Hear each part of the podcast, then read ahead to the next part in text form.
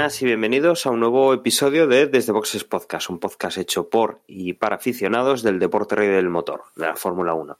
En esta ocasión vamos a hablar de lo que ha sucedido en el Gran Premio de, Austin de Estados Unidos, en el que, bueno, pues ya hemos despejado la última incógnita, incógnita que nos quedaba esta temporada por, por conocer. Y tenemos también bastantes noticias eh, que han ido saltando durante la última semana. Para ello estamos todos los habituales. Tengo conmigo a Manuel. Muy buenas, Emma. Hola, Dani. Por cierto, Dani, todo mi apoyo desde aquí. Ese catarrazo que, que tienes o que está en proceso de formación, eh, todo mi apoyo desde aquí. Pues sí, está en un proceso de formación en sus primeras fases. Eh, también tenemos a José. Muy buenas, José.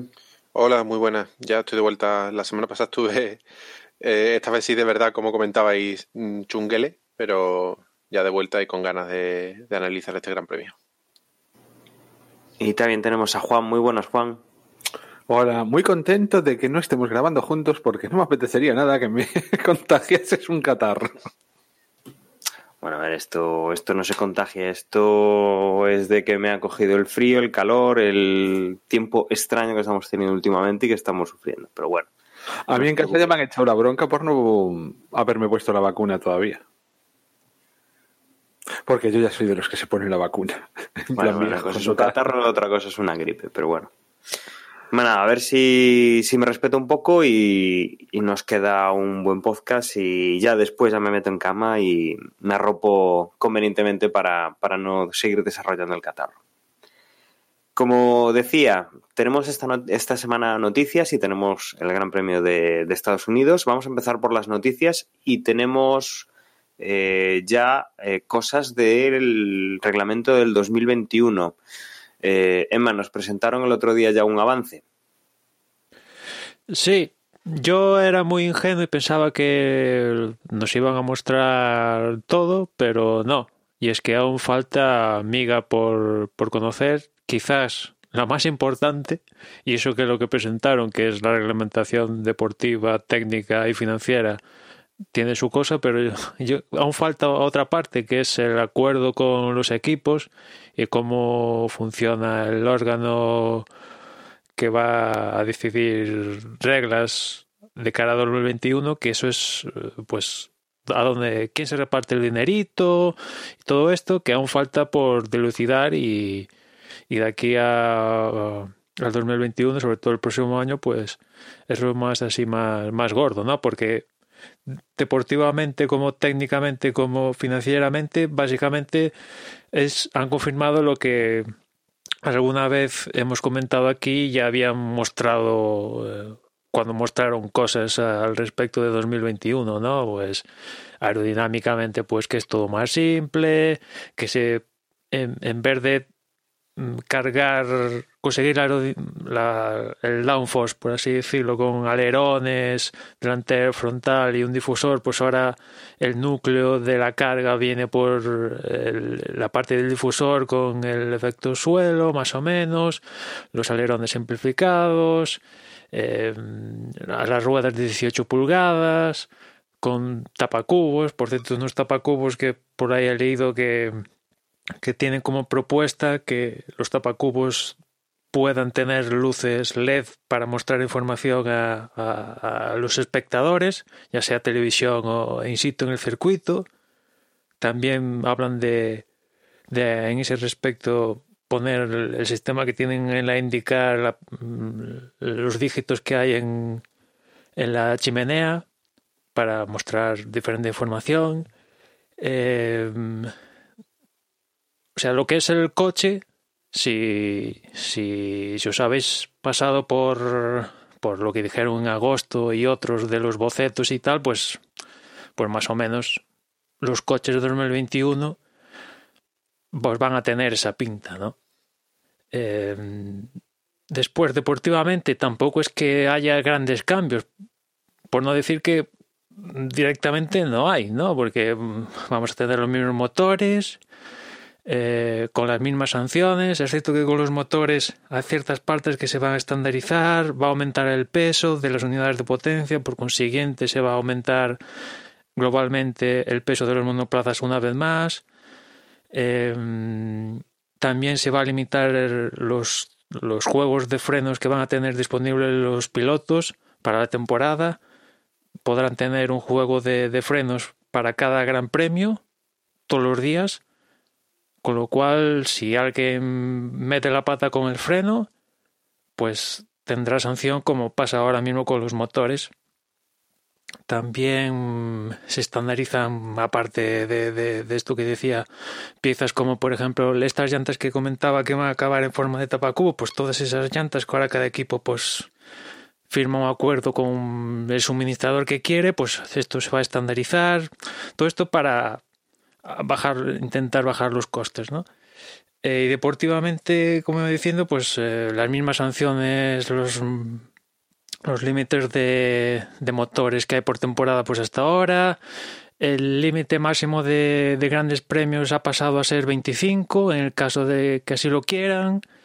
Los formatos de los, de los fines de semana van a comprimir todo lo que es la estructura de, un fin de semana de Fórmula 1, que es pasar las verificaciones, ruedas de prensa y ya actividad en pista, que ahora era empezaba el jueves y acababa el domingo, pues ahora va a empezar el viernes y acabar el domingo. El viernes por la mañana van a pasar todas las verificaciones, ruedas de prensa y todo esto, y ya más por la tarde van a vamos a tener las sesiones de entrenamiento que por lo que han dicho eh, tendríamos la, la, misma duración que tenemos hasta ahora. Yo imagino que igual, igual, de que a 2021 aún falta tiempo y, y lo que nos han enseñado simplemente es un punto de control, mm, porque había que tenerlo, y a partir de ahora empezarán a poner, ¿cómo decirlo?, enmiendas de aquí a, que empiece el campeonato de 2021, pues imagino que igual los viernes, en vez de durar cada sesión una hora y media, pues igual los reducen a una hora, ¿no? Para que no, para que sea más, no sé, más, más liviano, por así decirlo, ¿no? Al pasar las sesiones a un horario más, más tardío. Em, después también hay una pequeña novedad dentro de las novedades que, que nos anunciaron el, el otro día en Estados Unidos, que va a ser obligatorio para los equipos eh, montar a, un piloto que haya disputado dos carreras o menos durante al menos dos sesiones a lo largo del año. Hasta ahora habíamos visto como por ejemplo en Williams, Haas y otros equipos de parrilla media baja, pues eh, enviamos los viernes algún que otro equipo, algún que otro piloto pues ahora esto es obligatorio y para todos, eh, para todos, o sea, Ferrari, Mercedes, Red Bull, todos estos que en la vida seguramente hubieran puesto un piloto adicional el viernes, pues ahora van a estar obligados a poner un piloto al menos durante dos sesiones con dos grandes premios disputados o menos, con lo cual a mí pues ya es una novedad pequeña, pero bueno, mm, solo por ver en qué piensan Ferrari, Red Bull, Mercedes, para poner ahí ya me da para. ya nos da contenido, ¿no? Enma, ah, ¿qué es exactamente o, o, qué implica lo de los dos grandes premios o menos? No, es lo que no entiendo. Que tengan como máxima experiencia haber disputado dos grandes premios. Ah, vale, vale, ya entiendo, sí, sí, mm. claro. Y después también hay un, una novedad importante que, que añadieron aquí, y, y, vuelvo al formato de fin de semana, eh, y es que hasta ahora el parque cerrado empezaba con la clasificación. En 2021 el parque cerrado empezará con los libres 3 del sábado, pero introducen un concepto que es el, el de coche de referencia, que lo que quiere decir que antes de empezar la primera sesión de libres, las escuderías van a tener que aportar una referencia en cuanto a piezas tipo um, alerón, base, por poner, ¿no? Después en libres 1 o 2 van a poder probar alerones, los que quieran, pero de cara a, Libres 3 van a tener que volver a la referencia que iniciaron inicialmente, ¿no? Eh, lo cual, pues es, digamos que no es un parque cerrado al completo, porque del viernes al sábado van a poder modificar cosas de, de reglaje, cosa que estando en parque cerrado no se puede hacer, pero a su vez es una manera de, de por, por lo que dicen, reducir costes para que los equipos no, no estén ahí fabricando piezas y trayendo piezas en vuelos privados, charters de último momento. Y por otro lado también intentan mm, que haya un poco más de, de, cosas imprevistas, ¿no? Y no tengan todo bajo, bajo la manga. Desde luego a mí esta parte sí que me parece una, una supina estupidez, dado que, eh, claro, eh, habíamos hablado ya el podcast pasado, me parece, o el anterior, habíamos hablado de eh, las dos tandas de entrenamientos con un día menos cada una de las tandas antes de empezar la temporada, con lo cual estamos teniendo menos tiempo para probar en pista nuevas soluciones. Eh, el poder llevar elementos durante el fin de semana y poder utilizarlos antes del, del parque cerrado les daba más opciones para poder probar estos elementos y desde luego ahora, pues si, si le cierras todas las puertas, eh, no me parece a mí que, esto vaya a dar un, un resultado positivo. Pero bueno, habrá que verlo. Van a poder probar, pero después, mmm, no, entre comillas, no los van a poder utilizar, ¿no? O sea, sí, bueno, pero, pero, pero lo que tú estás diciendo ya no es que, ya no que es los libre, puedan probar, no, pero que ya no es que no los puedan probar, o sea, o que los puedan probar y los puedan utilizar. Es que, que la idea que tiene la FIA es que no anden haciendo esas cosas. Porque si me dices, Sí. no, que no manden piezas, que, que se limite el, el- que los equipos estén fletando charters para mover esas piezas nuevas que llegan en último momento. Si lo que quieren es limitar eso, vale que los equipos puedan seguir haciéndolo, pero, pero la idea ya es estúpida de por sí. O sea, la base es menos días de entrenamiento eh, para hacer pruebas, menos días en los cuales los equipos van a poder introducir novedades y, y su idea es básicamente, bueno, pues evolución cero. Habrá que ver eso cómo cuadra con que los coches van a ser aerodinámicamente bastante más simples, pero desde luego eh, como idea mmm, cuesta un poco comprarla. Hombre, Una cosa que no entiendo de esa norma. Sí. Lo que están haciendo básicamente es un, un diferido de una carrera entre que un equipo desarrolla algo, lo prueba en el coche y lo, y lo, y lo instala, ¿no?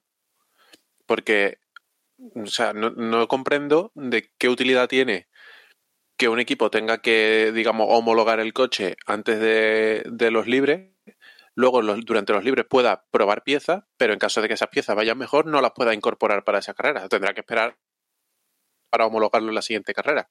Claro, si no lo establece como referencia esa actualización.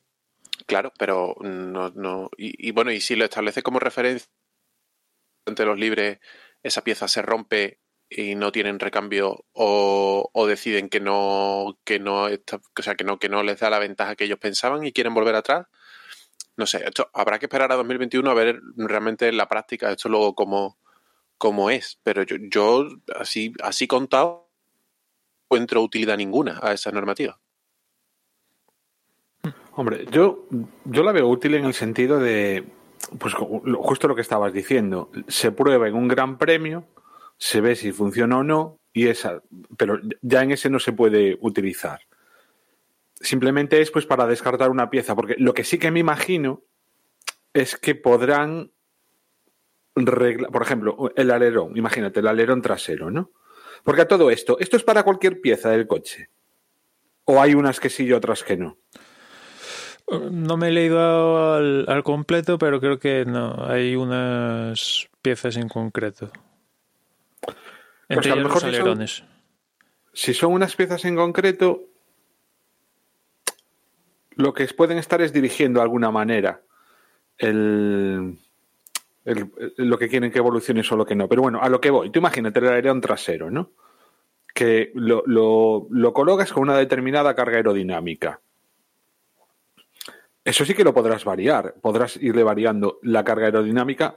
Es decir, Claro, claro, eso sí, eso hasta que entres en parque cerrado, eso es libre.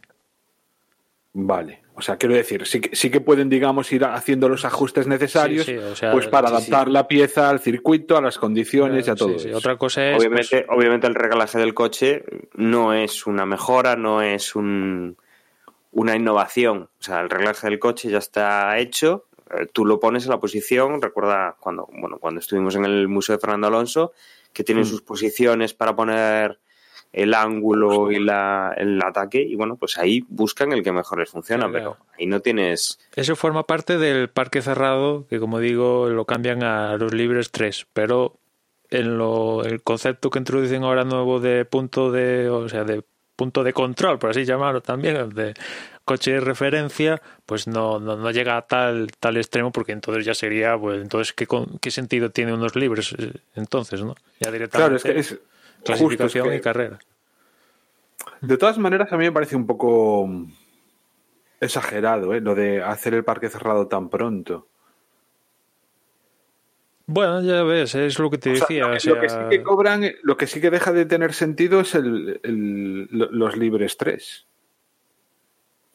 Si tú vas a tener que salir a la clasificación tal cual has dejado el coche en los libres 2, ¿para qué quieres los libres 3?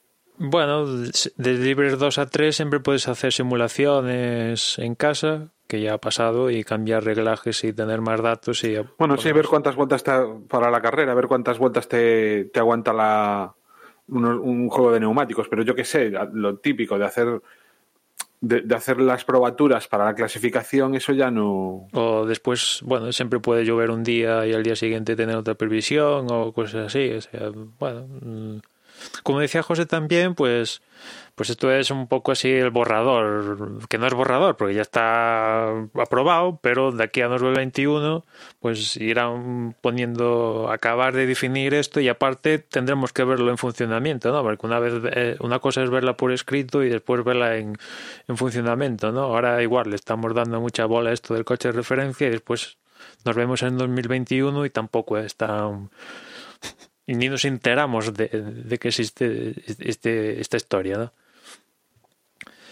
Después, siguiendo comentando estas novedades, eh, vosotros, si, si me dejo alguna cosa importante, decidme. Estaríamos en el, tema financiero, que el, el- el límite presupuestario es de 175 millones de, de dólares. Un límite presupuestario realmente que a quien limita, pues va a ser a Ferrari, Mercedes, Red Bull. Al resto, pues limitar lo que es limitar, pues tampoco, ¿no? Y dentro de, dentro de esos 175 millones, como ya hemos comentado aquí en alguna ocasión, pues no entran sueldo de pilotos, marketing, eh, los sueldos de los ejecutivos de la escudería, ma- los tres más caros eh, y otros asuntos, ¿no? Tal como nos lo vende la Fórmula 1 es que los 175 millones de límite presupuestario son parcelas que afectan al rendimiento en pista y todo lo que está excluido de esos 175 millones no afecta directamente al rendimiento en pista, pero quieras o no quieras pagar o no a un piloto o, ciertas cosas de marketing, pues va a tener su repercusión en la en, en el rendimiento en pista, ¿no? O sea, mm, vale. Y después también dicen que lo van a controlar con auditorías de terceros, por ahí han hablado de Deloitte, y que en caso de incumplirlo, pues evidentemente va a haber sanciones. Tampoco nos dicen, no nos han dicho qué sanciones, pero ya han dicho que mm, habría sanciones hasta el, mm, la mayor, que sería la descalificación.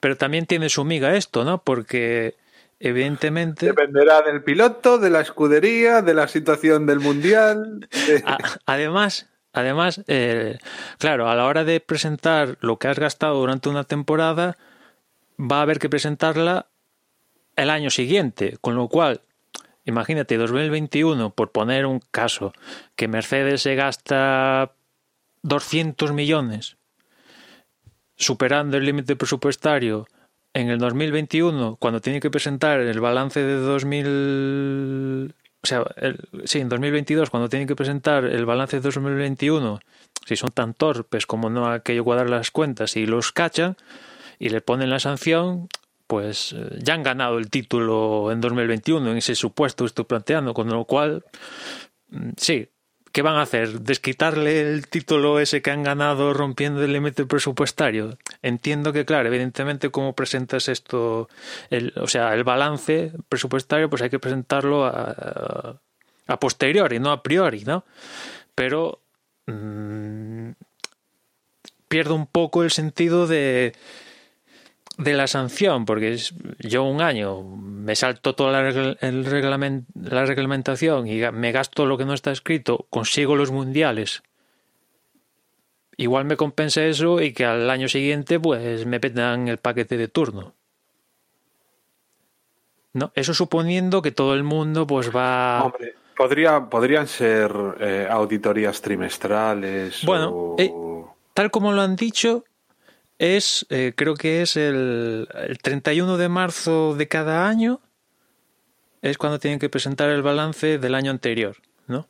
En el próximo año esto no va a estar, o sea, esto empieza a tener valor en 2021, el próximo año simplemente es optativo el que quiera y mm, para tener un poco ver cómo andan las cuentas y tal, y ya esto, como digo, entra en funcionamiento en 2021, con lo cual las primeras consecuencias de haberlas las sabremos en 2022. Mm, eh, y después todo esto entendiendo que nadie oculta cosas, hay dobles fondos, que todo, todo el mundo pasa las auditorías siendo mmm, veraz, después confiando que la FIA, dependiendo del color de cada equipo, pues no tenga diferentes opiniones y todo este asunto, ¿no? O sea, son, son muchos condicionantes que vamos a ver cómo, cómo sale la, mm, el asunto. Realmente va a ser un límite que, como decía, solo va a afectar,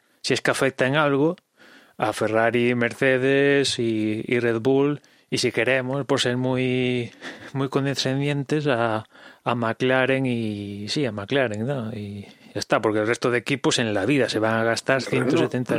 ¿Renault? Bueno, Renault también ahí, también podríamos situarlo en ese límite de 175, pero bueno, el resto ni en la vida, incluyendo sueldo de pilotos y todo esto, va a llegar a 175 millones. O sea que realmente es un límite para, para que Ferrari, Mercedes y Red Bull de lo que no está excluido, pues gaste, ahorre un poquito, ¿no? Que realmente por lo que he leído tampoco es que sí, van a tener que ahorrar pues 50 millones, una cosa así, que bueno, es un pico, pero mmm, claro, excluyendo los términos que se excluyen, pues no, no, es lo mismo un límite presupuestario de 175 metiendo sueldo de pilotos, marketing y todo, que 175 quitando sueldos, eh, etcétera, etcétera. Bueno, Para mí eso es un error. Eh, de, o sea, el, deberían de alguna manera también regular el, lo que son los pilotos, el, el sueldo de los pilotos. Pero, sí. hombre, yo lo que veo es que. Porque hay otra historia, se, se hablaba de piezas estándar o algo así, o de piezas comunes. Sí, o... hay diferentes piezas estándar, sí.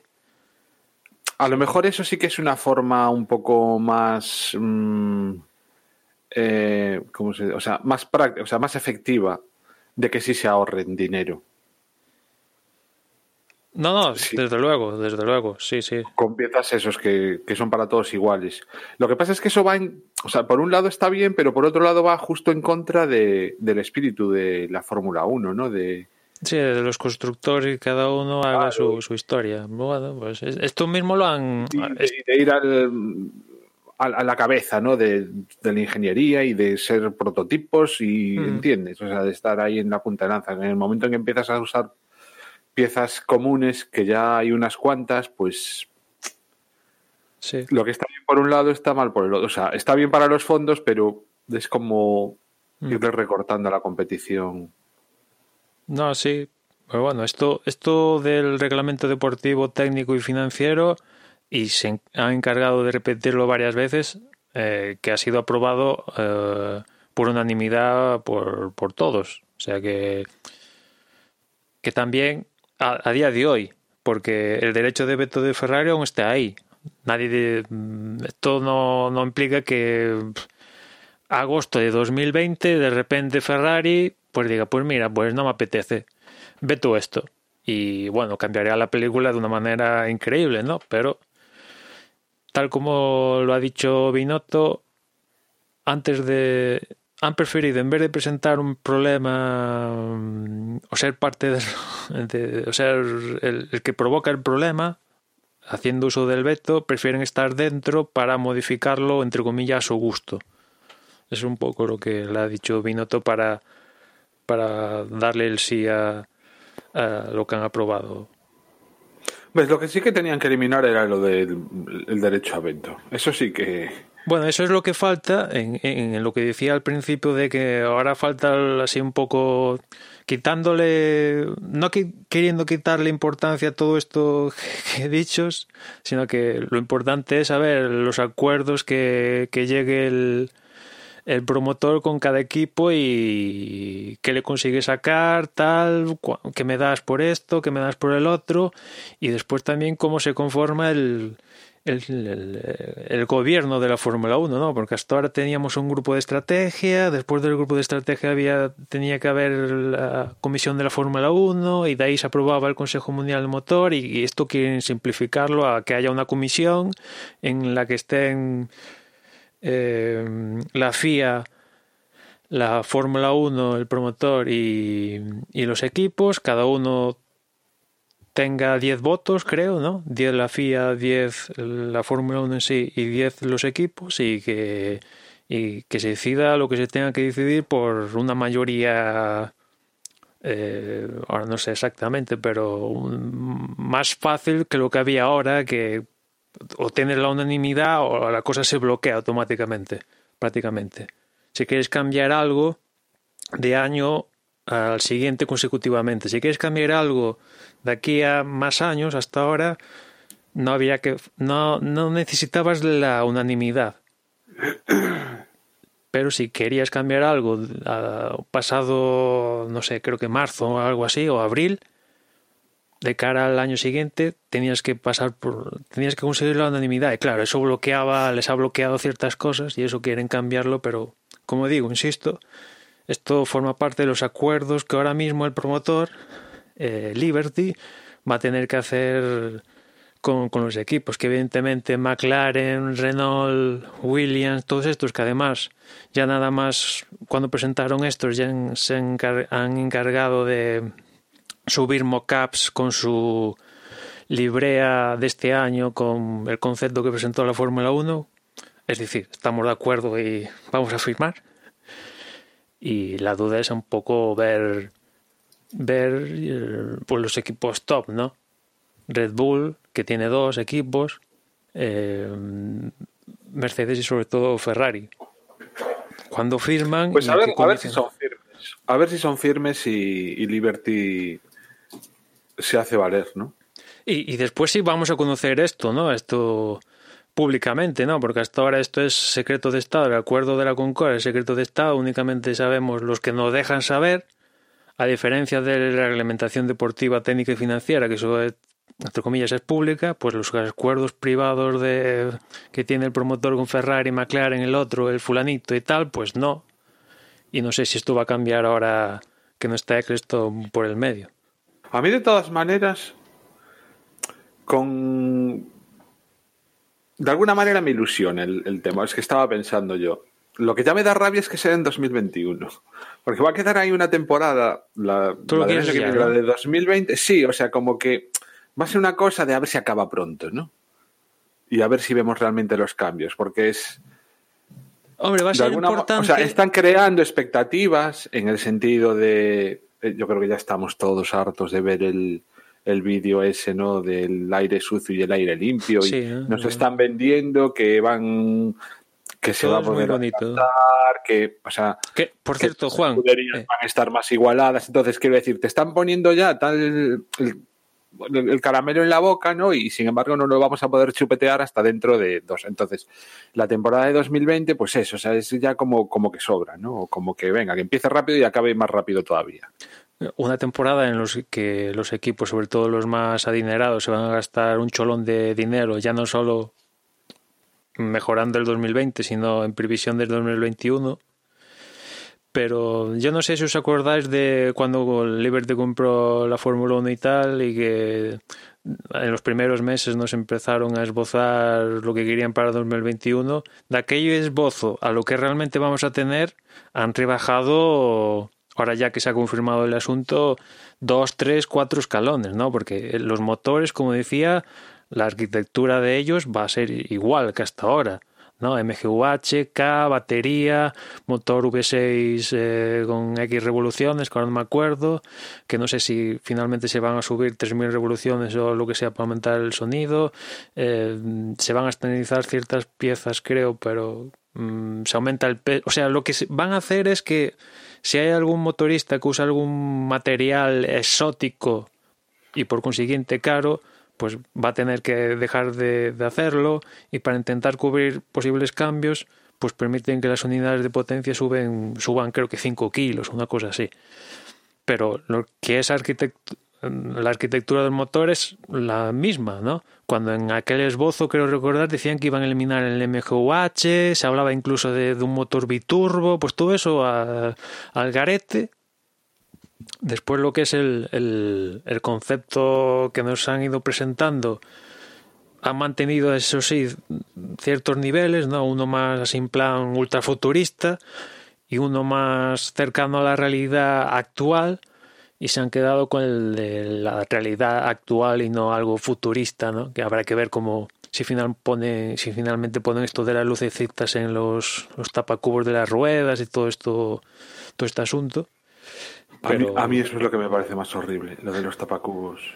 Eh, lo que es el coche, pues. Y, aparte que no entiendo, ¿eh? lo de las lucecitas en el tapacubos, o el tapacubos no gira con la rueda. Y entonces sí que no, poner, ahí cosas, pero si, si es una propuesta con la rueda. Es una propuesta, tampoco está aprobado esto. Las, las luces, eh, bueno, lo que se utiliza, hay vídeos por internet, lo podéis buscar eh, se utiliza como una especie de ventilador. Eh, no hace falta que, digamos, la rueda esté completamente en LED, sino que con que tenga un lineal, pues, o un radio o el del diámetro eh, con LEDs, lo que hace es que según la posición, según va girando más rápido más, o más despacio, el LED se va iluminando de un color.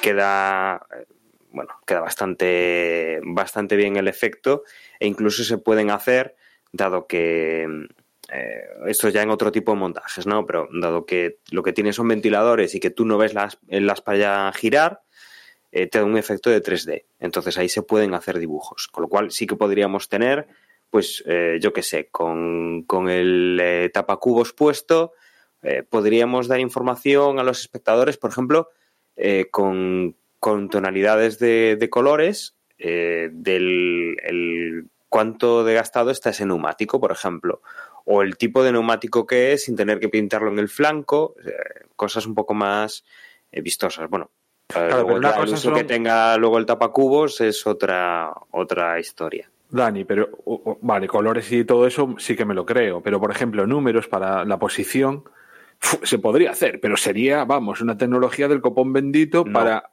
estar apagando y encendiendo. La tecnología existe ya. Eh, eso ya existe, Juan. Sí, sí. ¿a, cuántas revoluciones va la rueda? Porque eh, Hombre, estamos hablando de que tendrán que estarse encendiendo y apagando en claro, claro. ese movimiento... También son ruedas de más, de más diámetro, ¿no? Que también aumenta el peso del motor. Es igual, la, velocidad angular es la misma. A la velocidad. Bueno. Sí, sí, sí, te entiendo. No, pero da menos vueltas, ¿no? Cada rueda da menos vueltas, ¿no? Ah, bueno, no, lo sé. Vamos, el tamaño del neumático es el mismo. O sea que... El tamaño es el mismo, lo que cambia es, el mismo. Ah, vale, perdona. Lo vale, que cambia es la llanta. O sea que... Vale, pensaba que el neumático también, también crecía. De todas formas, eh, el, cuando, cuando hubo equipos que llevaron tapacubos, ahora, no sé, que era 7 años, 6, 7 años, una cosa así, eh, esos tapacubos ya no giraban. Algunos equipos tenían tapacubos que no giraban. Entonces, pues no, no, todos, todos. No había, yo creo que recordar que no había ningún tapacubo. Que, tampoco eran tapacubos completos, tenían como, como una mordida. Sí, una, sí, tenían una ventilación para los frenos, etcétera. Bueno, llegó a haber de todo, hasta los completos, dejando hueco para, para para cambiar la rueda, ¿no? Que por cierto, esa es otra eh, em, otra pieza que se estandariza. Las pistolas para cambiar neumáticos, pues ahora van a ser todas estándar del mismo suministrador para todos. Eh, no, esto de las ruedas, eh, como digo, es una proposición. O sea, de aquí a verlo, porque también cuando os acordáis del halo nos vendieron, bueno, con el halo sí, perdemos de ver la cabeza del piloto, pero vamos a poder aprovecharlo para pintarlo de otro color o poner luces o no sé qué historia. Al final, una cosa de las luces que únicamente hace la Fórmula E y el resto es una cosa que está ahí, que ahora mismo pues ya nos pasa, entre comillas, desapercibido y ya está, pero no lo están utilizando para identificar, quizás en la Fórmula 2 sí, pero para identificar a los pilotos de una forma más fácil para el aficionado, ni nada, nada así, pudiéndolo hacer, yo creo, francamente, pero bueno, en fin.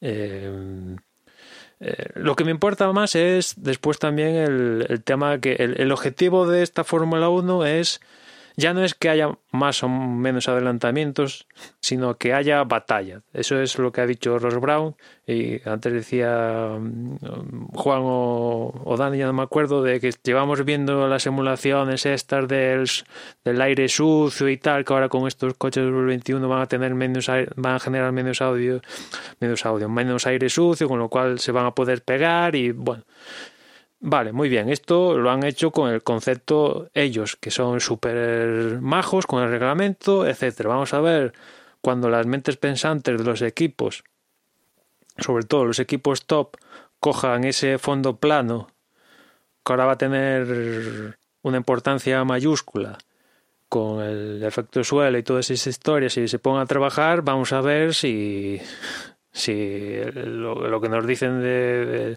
del aire sucio se mantiene o, o, no. Al final se sigue generando más aire sucio de lo que a priori prevé el, el ha previsto la, la, FIA, ¿no?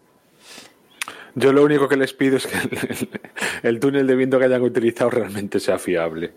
Pues es el de Sauber han utilizado para hacer todas estas pruebas. Después otra duda es el tema del DRS, que a lo largo de este tiempo de viendo conceptos y tal, pues no se veía que ese coche conceptual tendría DRS en el reglamento. Sí que está previsto un, un elemento aerodinámico en, los cual, en el cual los pilotos tengan posibilidad de activarlo o no, pero se han cubrido, se han cubierto en ese sentido, yo creo, ¿no? Porque en el coche que nos han mostrado, la maqueta que se ha podido ver, que es la que han utilizado en el túnel del viento y que han llevado a, la rueda de prensa de Estados Unidos y tal, pues el sistema de DRS no hay. Y de hecho, tal, conceptualmente el alerón pues no da para hacer el DRS porque no hay parte movible. Pero supongo que si lo quieren hacer, pues se podrá hacer pero... A mí eso casi me alegra, ¿eh? O sea, si no, también, que realmente no sea necesario... Si no es necesario, mejor. Yo esto de las partes movibles, aparte que simplifica todo esto si se activa, no se activa... Eh, en su momento el DRS ya hablamos que fue eh, una medida para solucionar un problema mm, intermitente. Y además así, y además así nos, nos equivocamos menos con las zonas. Sí, también. Nos, nos, nos lo hace más fácil. Y después no sé si queréis comentar alguna cosa o me he dejado, pues no sé, me he dejado un montón de cosas, ¿no? Porque hay menos horas de túnel de viento, de, de CFD, la suspensión del más sencillo, bueno, básicamente a los equipos eh, les van a, y esto han hicieron mucho hincapié en la rueda de prensa Tom Bassett, que a los equipos le han dado ciertos puntos para que trabajen y en el resto directamente no han han ido a prohibirlo para que no trabajen ahí, ¿no? Para que no se aprovechen ahí de, bueno, aquí hay un vacío, vamos a... No, no. Prohibimos que, que, toques la mano aquí o que pienses en algo aerodinámico, que seguro al final se sacan algo, un as debajo de la manga, ¿no? Pero, eh, en fin, vamos a ver qué, qué tal, ¿no? Y, ya sabemos que lo que no guste irá en contra del espíritu del deporte y habrá que, que sancionarlo o no permitirlo. Yo lo único que quiero decir que independientemente de normativas que podemos discutir o no entendamos o queramos profundidad, estéticamente los coches nuevos me parecen chulísimos. Creo que hemos dado un salto adelante en ese aspecto bastante grande. Esta, esta sin duda va a ser una de las más grandes evoluciones que ha tenido la Fórmula 1. Eh, en los últimos años, por lo menos. Mm, hemos visto no hace mucho los coches en el Museo de Fernando Alonso. Eh, hemos visto la evolución, por ejemplo, de los, de los Ferrari, eh, de todos los que ha conducido Fernando Alonso en los últimos años. Perdón. Y sí que hemos visto, bueno, pues cambios importantes. Pero desde luego, este, este en global eh, sí que va a suponer un, un, antes y un después del 2020 y el 2021. Los coches eh, van a ser completamente distintos, van a, a, tener otro comportamiento seguramente distinto y veremos si cumplen pues eh, las cinco puntos más o menos sobre los que los que la, la FIA intenta montar este 2021. Por cierto, que, han dicho que esperan que estos coches sean en torno a 3 segundos y medio, 4 más lentos que los actuales, que yo creo que al final con el trabajo de los equipos pues no será tanta tanta diferencia. Además que a mí particularmente me da igual que sean 4 o 5 segundos más lentos si, si con eso se consigue que haya más lucha en pista y que, que no gane o un Mercedes o un Red Bull o un Ferrari todas las carreras de cada año. Claro. Claro, pensemos, pensemos una cosa, si, si el Mercedes, por poner el, el coche top ahora mismo, es cuatro o cinco veces más lento y el coche que viene al final, eh, estamos ahora mismo pues con los eh, con los ¿no? Con, con los Williams a final de parrilla y cogemos y eso lo juntamos, pues la verdad es que el resultado puede ser bueno eh, pero bueno, la diferencia es que hay a día de hoy es que con esas velocidades no, con esa pérdida no, no, no habría así mucho, mucho problema. Eh, por recordar un poco los principios que nos han traído aquí a este cambio y que con todas estas normas y con todo obviamente lo que hay por detrás, porque resumirlo sería muy complicado y todavía estamos analizando, se están analizando esos futuros cambios que habrá, como, cuáles son los más eh, destacables o los que los que el, eh, digamos, el espectador va a poder ver de forma más clara. Eh, las ideas que han llevado a esto es, bueno, pues obviamente lo primero, que los coches puedan competir en pista. Que, que además de competir en pista, que lo que es eh, los equipos punteros y los equipos del vagón de cola estén más balanceados, más igualados y luego a partir de ahí ya eh, son cosas, pues eh, hablaban de, de, seguir manteniendo la Fórmula 1 como deporte rey del motor, eh, digamos, siendo un poco la, la punta de lanza de, de la investigación, investigación, tecnológica en el motor, que además pueda ser más eh, sostenible a nivel económico, pues para, para que entren equipos, patrocinadores, pilotos eh, los circuitos para que no. Bueno, entiendo que también quiere meter ahí a los circuitos para, para que bueno sea más fácil de, rentabilizar o de pagar ese, ese canon que, se exige para, para, que se corra un circuito.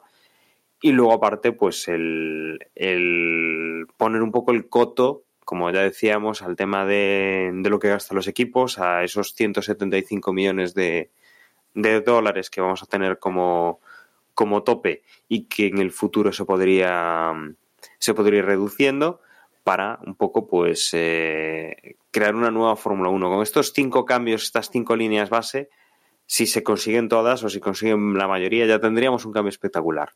Y como, como digo, eh, las normas están saliendo, estamos viendo ya los primeros modelos renders de, de, lo que son los coches y a bote pronto, sin, obviamente sin verlos correr y, y, y solo un poco pues eh, guiándonos por lo que nos están diciendo, mm, puede suponer eh, un, cambio completo a, al mundo de la Fórmula 1. Si os parece, seguimos con, con, otras noticias que sí que, que nos eh, plantan un poquito más cerca de, de nuestra línea temporal, de, de, nuestro momento actual. Y es que tenemos confirmación, por ejemplo, en el equipo Alfa Romeo eh, para un piloto que continuará con ellos en, en 2020, que será Antonio Giovanazzi, que se, eh, se ha confirmado pues en estos últimos, en estos últimos días. Emma, no sé si tenemos eh, fecha de finalización, no sé si es un año o.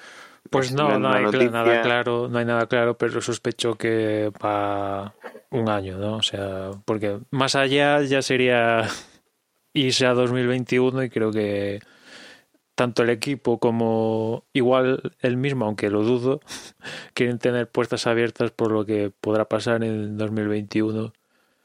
Pero bueno, sobre todo más el equipo, ¿no? Porque eh, eh, es más que probable que Alfa Romeo, al acabar su acuerdo de patrocinio con el equipo el próximo año, diga chao, chao, ¿no? Está habiendo una fusión de a falta de aprobar por el organismo regulatorio del, del grupo FCA con PSA. Alfa Romeo es una marca que no, no va hacia arriba y bueno, pues si no vas hacia arriba y teniendo un, un aporte de marketing en un equipo de Fórmula 1 para intentar que eso ayude a remontar las ventas y no salen y además finalmente hay una fusión de, los conglomerados estos automovilísticos, ¿no? De PSA y FCA, pues Alfa Romeo aquí, o sea, ese patrocinio de Sauber, pues imagino que Sauber se buscará las habichuelas. Si finalmente acaba sucediendo esto, eh, y, y, es más que probable que Sauber, si sale Alfa Romeo de la, de la ecuación y por consiguiente Ferrari, acabe en las manos otra vez de, de Honda, ¿no? Veremos, ¿no? Pero por de pronto Giovinazzi se queda el próximo año. Mm, bueno, la verdad en los últimos tiempos pues ha, ido batiendo a, a, a, Kimi al menos en clasificación. También es cierto que Alfa Romeo pues el, el rendimiento del equipo sobre todo en esta segunda parte de la temporada es catastrófico. Creo que han sumado únicamente tres puntos y bueno pues mm, tampoco es para echar cohetes.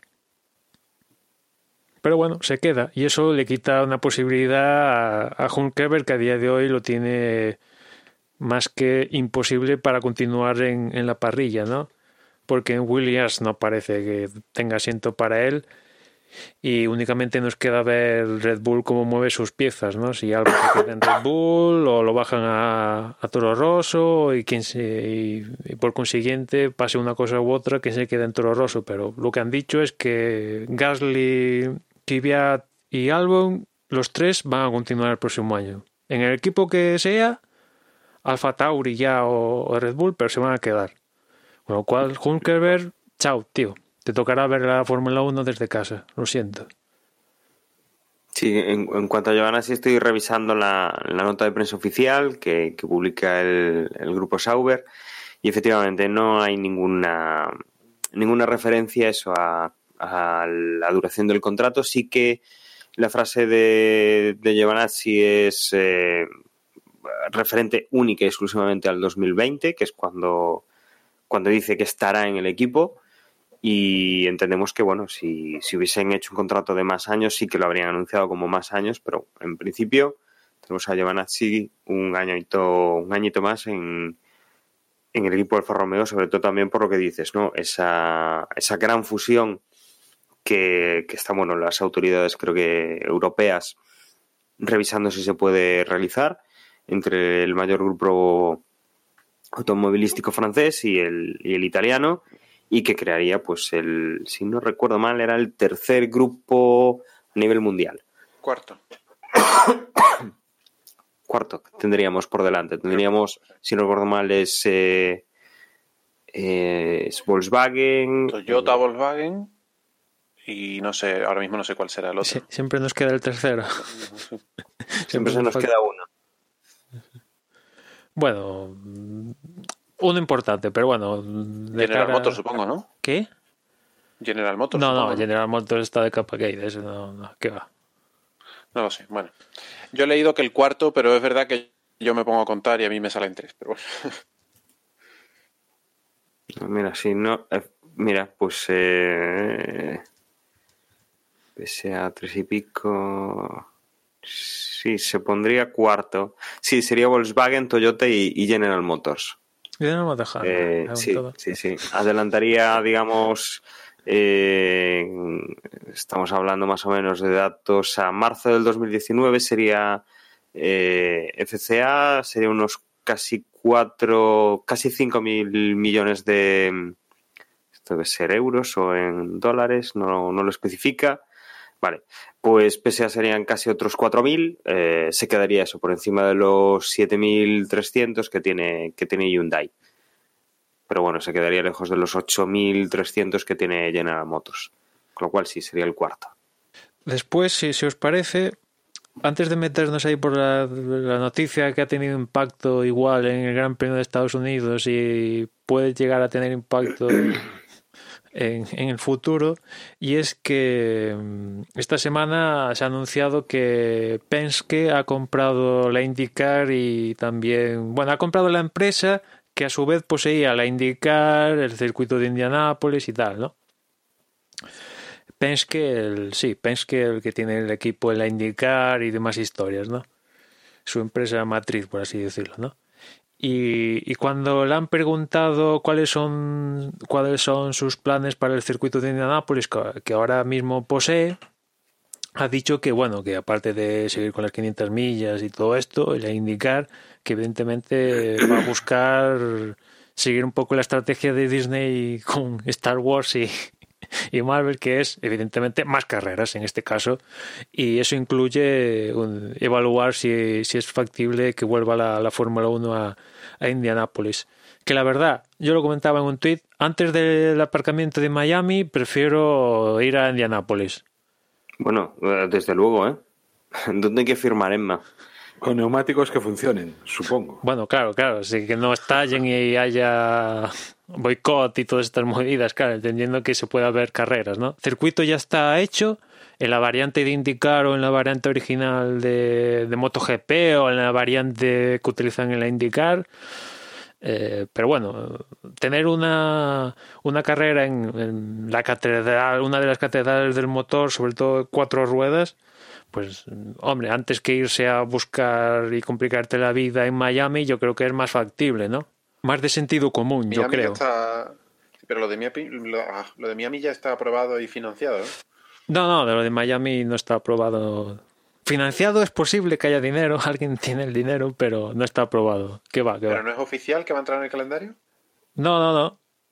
De momento Ah, no, no es oficial. No, no porque además eh, lo que comentábamos el otro día es que iba a haber una reunión a nivel, creo que de, de Sí, hubo una votación en el... Sí, al ayuntamiento sí, y que tiene que ir a un pleno más oficial. Sí, una audiencia pública a finales de diciembre y eso se les complica un poco. El tinglao.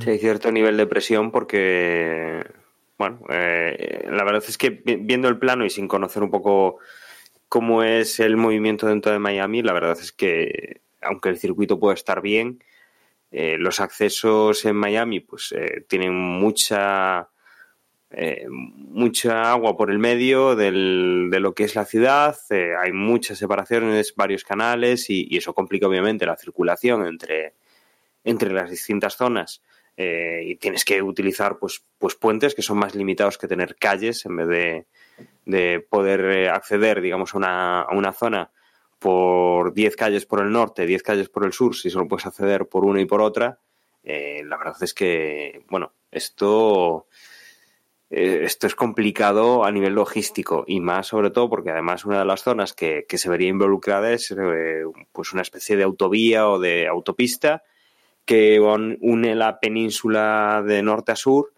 y que sería en teoría pues por donde vendría la gente de la ciudad para, para poder ver la Fórmula 1, con lo cual además los barrios de allí que, que ellos no van a ver la Fórmula 1, sino que ellos van a vivir allí, tienen que ir desde sus trabajos a sus casas, se verán bastante afectados con, con todo esto y supongo que, que habrá bastante lucha. Pero bueno, Se me volviendo... está ocurriendo, se me está ocurriendo que lo que le falta al Penske es crear un equipo de Fórmula 1. Bueno, pasta... Ya cerraba el círculo.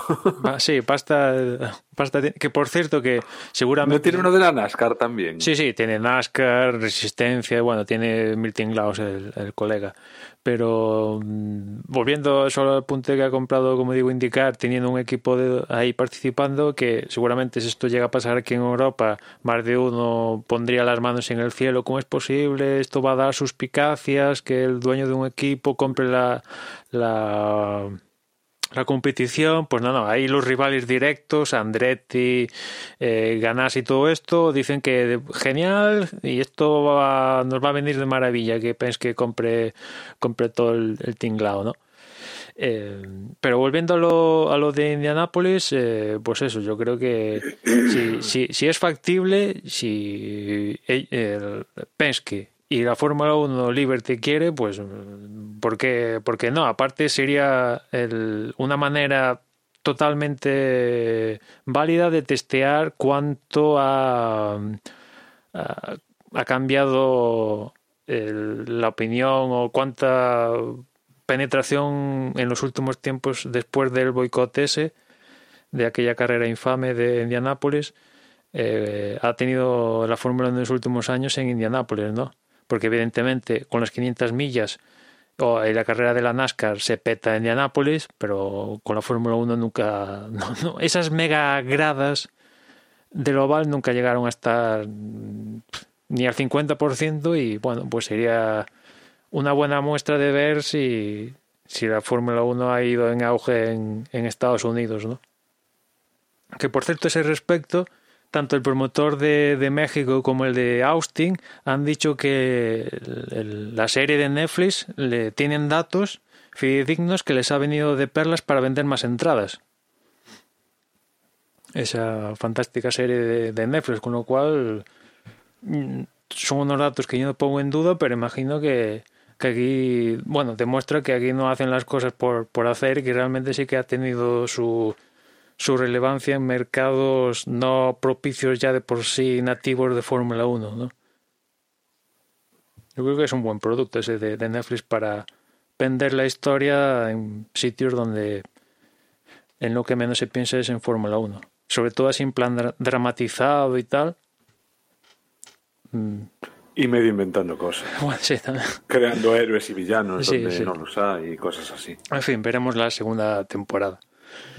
Eh, y ya por último, tenemos la historia esta de, de, los motores Ferrari, ¿no? Porque desde, sobre todo desde que volvimos de vacaciones con, con Spa, los equipos han aumentado sus, sus suspicacias con qué demonios estaba haciendo Ferrari para ir a la velocidad de la luz en las rectas han ido dejando caer cositas eh, con el paso de, de, las semanas hasta que finalmente está en este Gran Premio de Estados Unidos pues eh, Red Bull ha preguntado a la FIA sobre si es posible bueno que tenían pensado a ver si es posible con una, una historia eh, pasar mm, mm, la medición del flujo del caudal límite, si es posible alterarlo, no sé qué, y finalmente la FIA ha sacado una directiva técnica diciendo que no, no, esto no se puede hacer y tal. Y qué casualidad que desde que mmm, venimos del parón veraniego, este justamente ha sido la que la peor carrera de Ferrari de, de todas, pero con diferencia. Después entraremos más en ellos, pero ha sido la peor carrera de Ferrari desde el parón veraniego, sin, sin lugar a dudas.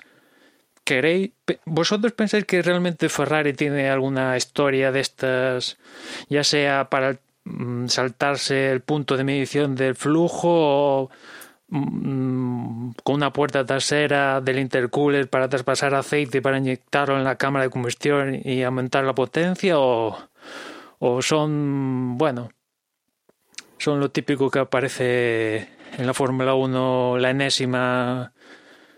Hay que buscar algo. Yo me lo creo, ¿eh? No te alargues, yo me lo mm, creo. Vale. Sí que tiene algo. Y de hecho en esta carrera no lo pusieron. Yo no veo tener una cosa así y poderlo utilizar de forma efectiva sin que nadie o, sin, o, con que la gente tarde tanto tiempo en darse cuenta. Ferrari es conocido por sus peoras, no por sus mejoras. O sea, que no lo tiene, según tú. No, a ver. Es que aparte mmm, es como muy, muy, o sea, muy casual, ¿no? La historia sale muy perfecta. Justo en esta carrera es cuando la FIA saca este comunicado, que era justo sí, cuando es que Mercedes sí, se había, se había quejado, y, y, ahora va justo y en esta carrera no funciona. Mm, a mí me, me, da más la impresión de que, que esto no le iba bien, han tenido mala suerte con la, con la fiabilidad y, y, y, no ha sido una buena carrera para ellos y ya está. Es como muy demasiadas casualidades juntas. Hombre, a ver, mmm, y ya, si queréis, pasamos a, a, entrar en el Gran Premio de Estados Unidos. Pero lo cierto es que yo creo que esto ha sido más que una mala carrera, ¿eh? porque al margen de Vettel, lo que haya pasado con Vettel, el ritmo de, de Leclerc en carrera era un ritmo equiparable al que estaba mostrando. Ya no es que se quedara por detrás en ritmo con un Red Bull o Mercedes que dices dentro de lo posible, pues puede ser asumible, pues el trazado no te viene bien o lo que sea.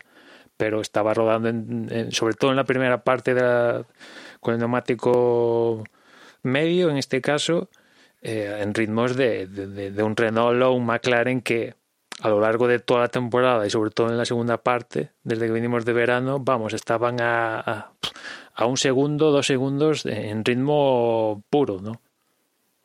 Es cierto que en, en, contraposición a eso, en la clasificación, pues tampoco cambió mucho de lo que estamos acostumbrados a ver en los últimos tiempos, ¿no? Jo, sí que cambió, Emma, radicalmente, de no sé cuánto, o sea, de mm, ¿cuántas llevaba seguidas? Bueno, llegaba seguidas, pero me refiero, en México ya no la consiguió salvo la, la, la sanción a, a Verstappen. Ese, a eso me refiero, ¿no? Que que aparte fue Vettel fue segundo y Leclerc cuarto, vale, que no es hacer primero y segundo, pero bueno, Vettel fue segundo y se quedó a milésimas de nada de, de, de botas, que, que si hay una diferencia de 70 caballos o una cosa así, digo que, que se notará más de X milésimas y eh, etcétera, ¿no? Pero en fin, después ves lo que pasó en carrera y dices que, que demonios, ¿no? ¿Cómo es posible que, que esté rodando en tiempos de McLaren y Renault cuando hace nada estaba doblándolos ya no una vez, sino dos veces casi a esta gente? Y por empezar por la clasificación y con el Gran Premio de Estados Unidos, pues en la, en la Q1 se quedaron más o menos los habituales Cúbica, Pérez, que en esta ocasión ya sí salió a marcar un tiempo, pero sabía que que iba a salir del pit lane porque creo que en los libres 2 se saltó un punto de pesaje. Eh, hubo una mal comunicación dentro del equipo, le cambiaron los neumáticos, le volvieron a poner los neumáticos que ya traía y, lo llevaron al, punto de pesaje, pero tal como dice el reglamento, que si te saltas un punto de, de estos obligatorios de pesaje pero no tocas el coche, pues te ponen una reprimenda. Pero al cambiar los neumáticos, aunque les devolvieran a poner los mismos que llegaba, la FIA entiende que eso es alterar el coche y le cayó la sanción correspondiente que es salir de, de, desde el pit lane. Con lo cual en clasificación Pérez pues salió a rodar y, y ya está, porque tampoco, o sea, sal, iba a salir del pit lane sí o sí, pues tampoco tenía mucho sentido hacer nada en, en la sesión. También se quedó Russell, Kubica y Giovinazzi, que como decíamos antes con la noticia de Giovinazzi, pues Alfa Romeo pues no, no tiene el mismo rendimiento que tenía el año pasado con, con Leclerc y, Ericsson. Después en la Q2 se quedaron Grosjean, Stroll, Kvyat, Magnussen y Hulkerberg y pasaron a la a la Q3. Por cierto, aquí los que pasaron a la Q3, eh, los equipos Bottas, Vettel, Verstappen, Leclerc y Hamilton lo hicieron con, con el neumático medio, mientras que Albon, Sainz, Norris y Ricardo lo hicieron con el neumático más blando. Esto podría haber tenido, igual sí, sus, ha tenido sus consecuencias de cara a la, a la estrategia de, de carrera. Como digo, décimo fue Gasly, noveno Ricardo, octavo Norris, séptimo Carlos, sexto Albon, quinto Hamilton, que reconocía que, que no ha sido la mejor clasificación de, de, la temporada. La verdad que es raro ver a Hamilton quinto, el récord histórico de poles, eh, pero se ha comido él mismo su culpa. Cuarto fue Leclerc, que en los libres 3, si no recuerdo mal, tuvo un problema con la unidad de potencia y Ferrari decidió cambiarla para la clasificación a una ya usada de especificación vieja. No sé si eso lo queréis tener en cuenta para, para un posible ritmo de carrera y también ver que quedó cuarto en clasificación, porque se perdió los libres tres al completo. Eh, tercero fue Verstappen, que la verdad, bueno, también Leclerc, eh, los cuatro primeros se quedaron a, a, escasa una décima de tiempo entre ellos. O sea, fue una pole, fue unos primeros puestos muy, muy, muy ajustados. Tercero Verstappen, segundo Vettel y, y Bottas pole, que la verdad fue, entre comillas, una sorpresa, ¿no? Porque se decía, bueno, la pole, pues mm, Hamilton, Verstappen, una cosa así. Y de repente sale Bottas y, y hace la, la pole, que tal como dice Bottas, decía Bottas, el objetivo de, de, este gran premio era amargarle el alirón a Hamilton. Sí, ese era el objetivo de Bottas para esta carrera, amargarle el alirón a Hamilton.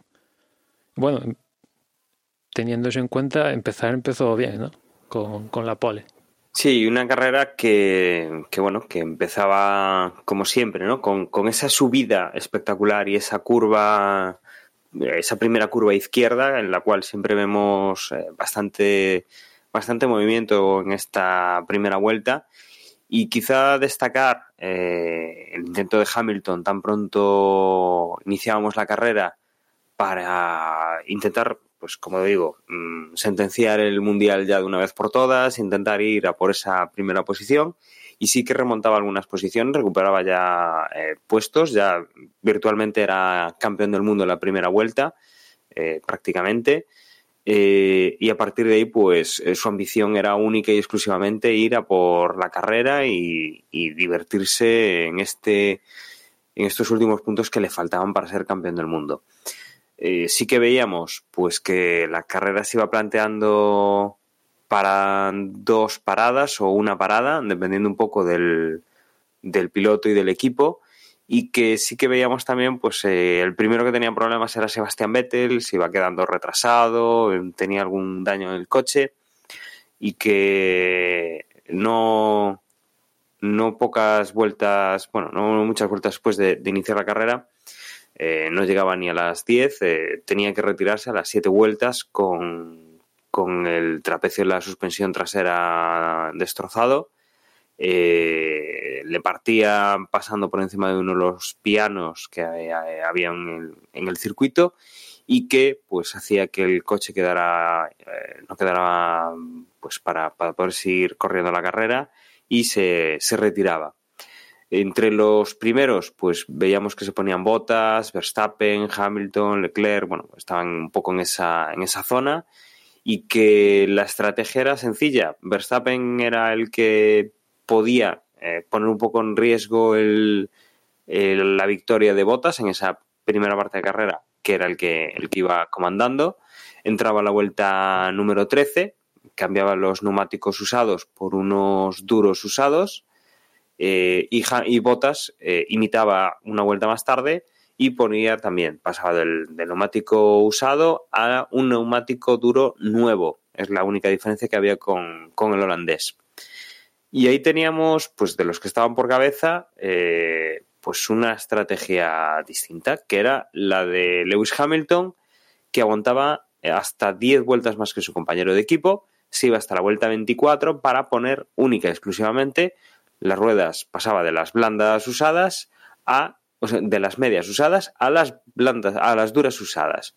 Eh, lo que, bueno, ya marcaba directamente el marcaba directamente una estrategia distinta y que tenía en el punto de mira a Valtteri Bottas para, aunque no hiciese falta para el campeonato, sí que conseguir esa, esa carrera por parte de Lewis Hamilton. Por detrás de ellos, bueno, pues eh, Leclerc sí que iba un poco, un poco más retrasado que los, que los primeros cambios, pero sí que marcaba que iba, que iba dos vueltas. Entraba en la vuelta 20, igual que, que Albon, que ya había entrado en la primera vuelta con algún problema.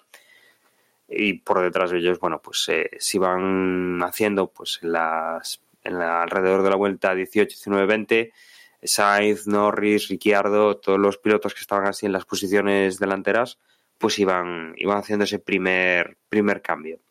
hemos visto, como decía, eh, esa estrategia distinta de, de Hamilton, ese eh, acoso en el cual pues ha mantenido con, con Valtteri Bottas, ha tenido bastantes comentarios de eh, al respecto, de bueno, pues ir a por la carrera, que, mm, que le dieran información, que, que bueno, que él eh, se veía durante todo el rato pues que, que quería ir a, a quitarle esa primera posición a su compañero de equipo. En la vuelta 35, 34, Verstappen volvía a cambiar neumáticos, pasaba de los duros usados pasaba los eh, medios nuevos. Lo mismo hacía Valtteri Bottas una vuelta más tarde. Eh, cambiaba los, los los, perdón, los duros usados por otra vez unos, eh, unos medios y a partir de ahí pues entraba un poco en juego el, ritmo que hubiera tenido Hamilton con esa parada única y que la ventaja que pudieran tener estos dos pilotos con las, las dos paradas, el menor tiempo de, de, desgaste del neumático y lo que hemos estado viendo hasta el final pues es un poco esa lucha de Lewis Hamilton por ser campeón del mundo y ganar la carrera en, la que, en lo que se lo programaba pero que no, no era capaz. Al final entraba en primera posición Valtteri Bottas, Hamilton llegaba tras de su compañero de equipo a cuatro segundos, eh, un segundo por delante de, Max Verstappen, que era tercero. Luego por detrás eh, llegaba ya bastante más retrasado Charles Leclerc y en cuarta posición, quinto ya era Albon, sexto era Ricciardo, séptimo era Norris, que llegaban bastante emparejados, a partir de ya entraba doblado Carlos Sainz en octava posición, noveno era Nico Hulkenberg y décimo entraba Sergio Pérez. Habían abandonado ya la carrera, como decía Vettel, y, también había abandonado prácticamente hacia el final eh, Kubica. Bueno, en realidad eh, Kvyat acabó por delante de Pérez. Lo que pasa es que después lo sancionaron por uno. Bueno, por un incidente que tuvieron ahí y Kvyat de nuevo, pues como le pasó ya también en la anterior carrera, al final acabó fuera de los puntos en favor de Pérez.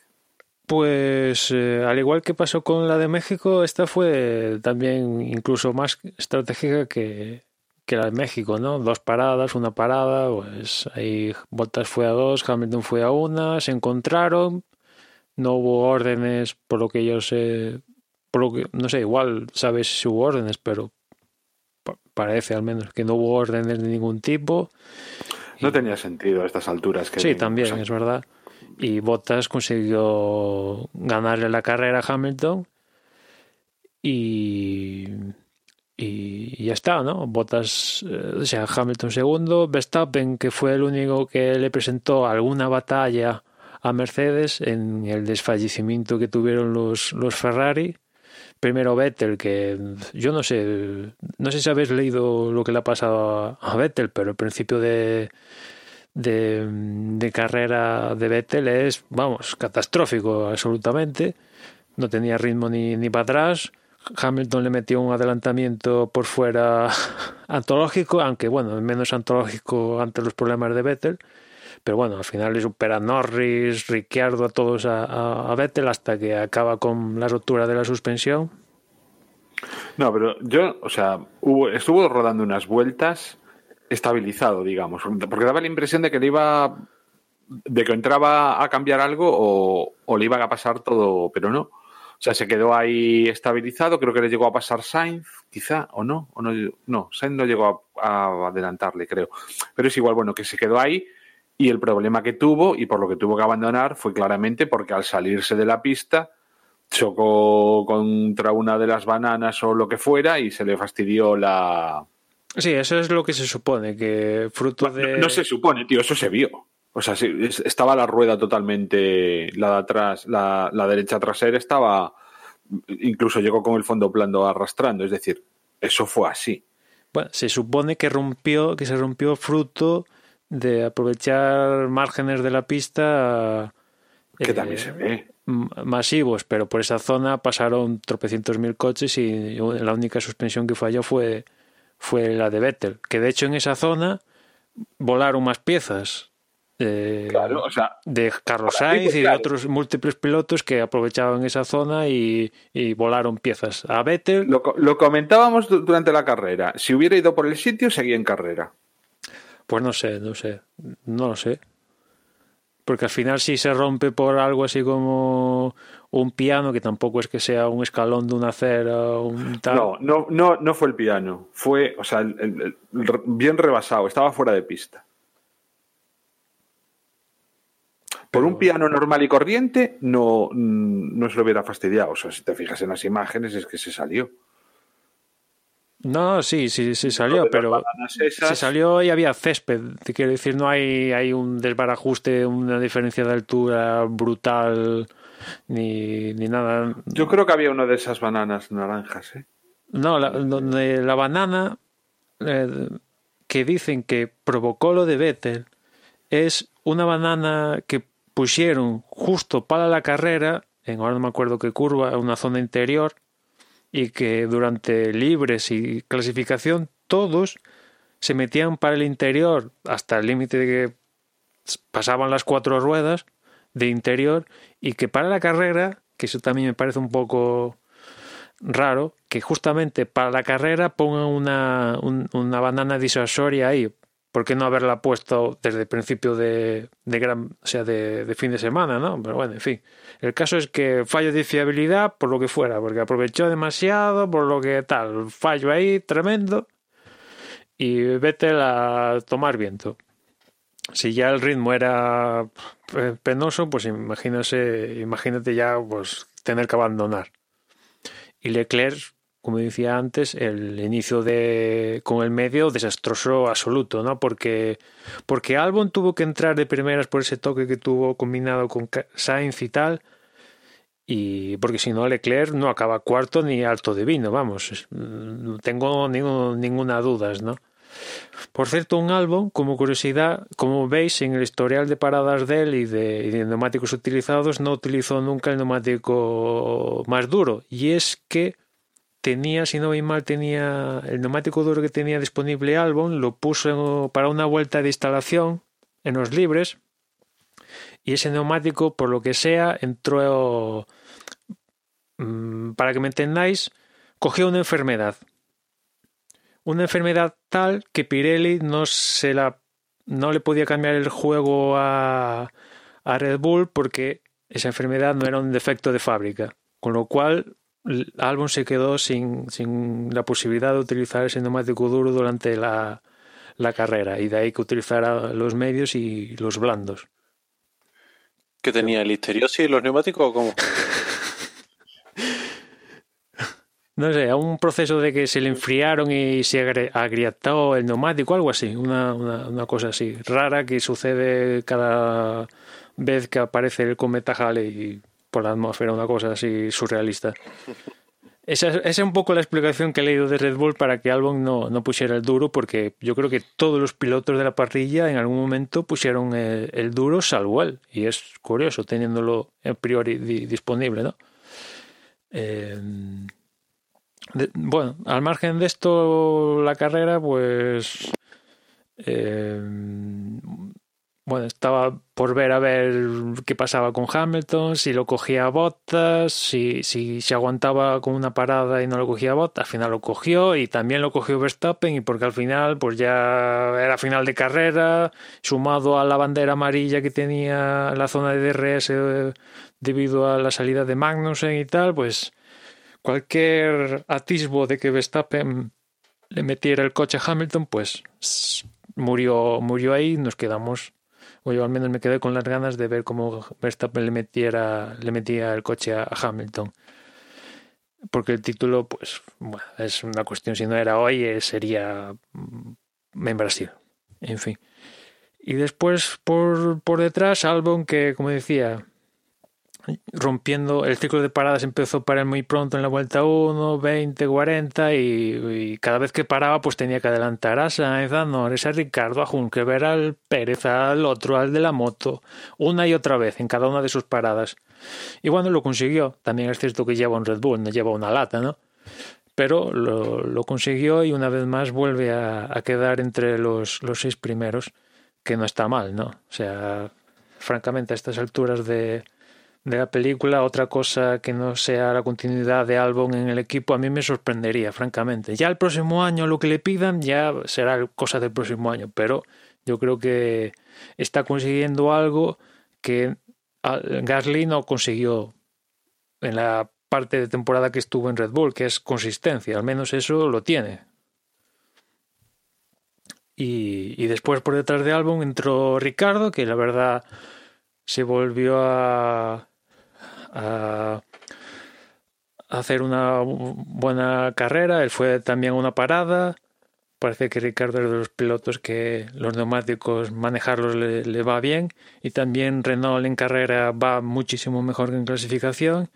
Y bueno, tuvo sus peleitas ahí Ricardo con Norris. Al final Ricardo consiguió adelantar a Norris. Y bueno, pues eh, se lleva un, un, un sexto puesto. Eh, Ricardo y bueno, pues dentro de lo que es las posibilidades de Renault, pues es mm, lo máximo que, se podía hacer en la carrera de, del otro día de, Estados Unidos. Un sexto puesto, un puesto extra gracias a la, al abandono de, de Vettel. Norris, yo creo que Norris hizo quizás una de las mejores carreras de la temporada, sobre todo la primera parte inicial. Es cierto que después, bueno, a ver en la historia esta si va a dos, si va a una, pues eh, no le permitió, yo creo, relucir un poquito más, aunque entró a, escasas décimas de Ricardo también. Le pasó un poco casi lo mismo que Verstappen y, Hamilton. En el caso de Norris aún más porque entró a, bueno, oliendo el, el tubo de escape de, de Ricardo y bueno, una pena porque en alguna zona, como digo, sobre todo en la parte inicial, estaba rodando en, en, quinto puesto y con tiempos similares a lo que estaba haciendo todo un Ferrari con, con Leclerc. Eh, y además un gran premio que además en carrera yo creo que al menos en Estados Unidos Norris tenía un una décima, dos por ahí más que, que Sainz, un poquito, pero tampoco nada extravagante, pero un poquito más que, que Carlos. Que Carlos fue a una parada, queriendo él ir a dos. Bueno, el equipo decidió así y bueno, al final monta tanto uno que la otra que, que tampoco tenían tenían para para mm, realmente les era difícil superar a a, Ricardo. Es cierto que Albon, que Albon que Norris se queda cerca al ir a, dos paradas, cambiar ahí a, en esa zona de, de, la carrera, pero bueno, en fin, quizás si con Norris cambiaran un par de vueltas antes, hubiera sido, sí que Norris hubiera conseguido adelantar a Ricardo, nunca lo sabremos. Pero lo cierto es que Renault en, en carrera tiene más, más empuje que en clasificación. Y por detrás de esto, Hulkenberg, Pérez, que como decía antes Juan, pues se vio, se vio ayudado por otra penalización en el último momento a Kvyat, que la verdad yo he visto el vídeo y, y Kvyat, está muy enfadado. Yo tengo un sentimiento encontrado con Kvyat, ¿no? Por el tema del casco, que es una tontería, pero me sigue fastidiando que ha sido el único por ir de legal que le han dicho que no, pero después en pista tanto lo de México como aquí con, con Pérez, pues no sé. Eh, o sea, es lo que hay, chaval. No, no, te puedes llevar a nadie por delante, ¿no? Sobre todo más esta que la de Juncker el otro, el otro día, esta es más, un poco más, más evidente. No, pues, la verdad es que no se me ocurre nada más que añadir, a mí personalmente. Mm, bueno, única y es, lo único, felicitar a Hamilton por. Son seis campeonatos del mundo. Eso, ahí queda eso. También es cierto que la importancia que tiene cualquier campeonato la da los rivales a los que te enfrentas. Y en este caso no hablo tanto de pilotos, sino como de, de escuderías y el dominio ha sido tan aplastante, sobre todo en la primera vuelta ¿no? de Mercedes, en la que dejó eh, sentenciado el campeonato, no matemáticamente, pero sí a las claras muy pronto, con lo cual, claro, son seis campeonatos, mmm, sin duda tal, pero eso, que, que es un campeonato y ya van varios en los que si tu compañero de equipo no está ahí para ponértelo medianamente difícil, pues que saben a poco, ¿no? Entonces, sí, o sea, es muy importante, seis, ahí está, acaba de adelantar a Fangio, pero, pero bueno, que que Siempre es un suma esta... y sigue simplemente, ¿no? O sea, no es Sí, nada, no ha eh, sido nada épico, no ha sido nada. Es la eterna de hecho, discusión, hasta pero esta es la eterna llevamos- discusión de, bueno, ha ganado con un coche ganador, ah, el No, pero- es tu compañero de equipo. No, esto siempre lo tendremos. Hoy, No, en pero, 2030, eh, 40... No, Emma, que simplemente que acaba de ser campeón del mundo, que a día de hoy es el tío que más campeonatos del mundo tiene, a excepción de Schumacher, y que no nos hemos acordado de decirlo hasta casi hora y media después del podcast. No, no, ¿entiendes? porque como Es- es, tiro hecho, pues... o sea, Pues eso, que quiero decir que en, ya, ya, sí, que en sí. la épica la justa. O sea, Hombre, no, claro, claro. No es el Hombre, como- no lo hemos- no es lo mismo que no su primer hemos- título, ¿no? Está claro. No lo hemos dicho hasta ahora porque teníamos claro que iba a ser campeón del mundo prácticamente desde Sí. Mónaco. Sobre todo José. Sí, sí. No, desde Mónaco no, desde, desde antes de Mónaco.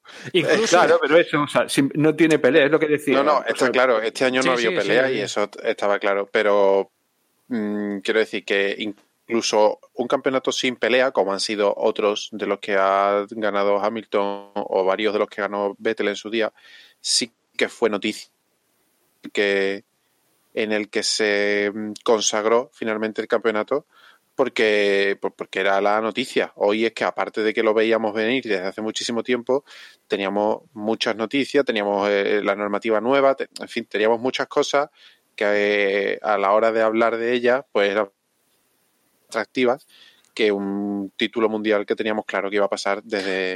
Pero además, José, además, si te fijas en, en- entre comillas, la fiesta de celebración por el sexto título tampoco fue nada del otro mundo. O sea, Hombre, es que también ellos, ellos han tenido tiempo para preparar esa, fe- Ya, ya, esa pero- fiesta y ya, ya prácticamente lo habían celebrado interiormente. ya, pero O sea, incluso por parte de la Fórmula 1 como organización, pues era, no sé, la cosa más sosa de, de la historia. No Sí, sé, le pin- acostumbrada pintaron una plaza de parking para el de México. Ya, ya, por eso digo, o sea, tú, por ejemplo, en MotoGP con Márquez, que se eh, la organización del campeonato se asocia con sus colegas y tal para montarse una historia que es una chuminada, pero de celebración, y aquí, pues nada, como si ganara una carrera cualquiera, la historia del parking esa, y ya está. Eh, y bueno, es que como estaba todo el pescado vendido, pues no, tal, no, evidentemente no es como aquel entre Massa y Hamilton en el 2008, ahí último segundo Claro. y estaba muriendo uno y el otro y tal.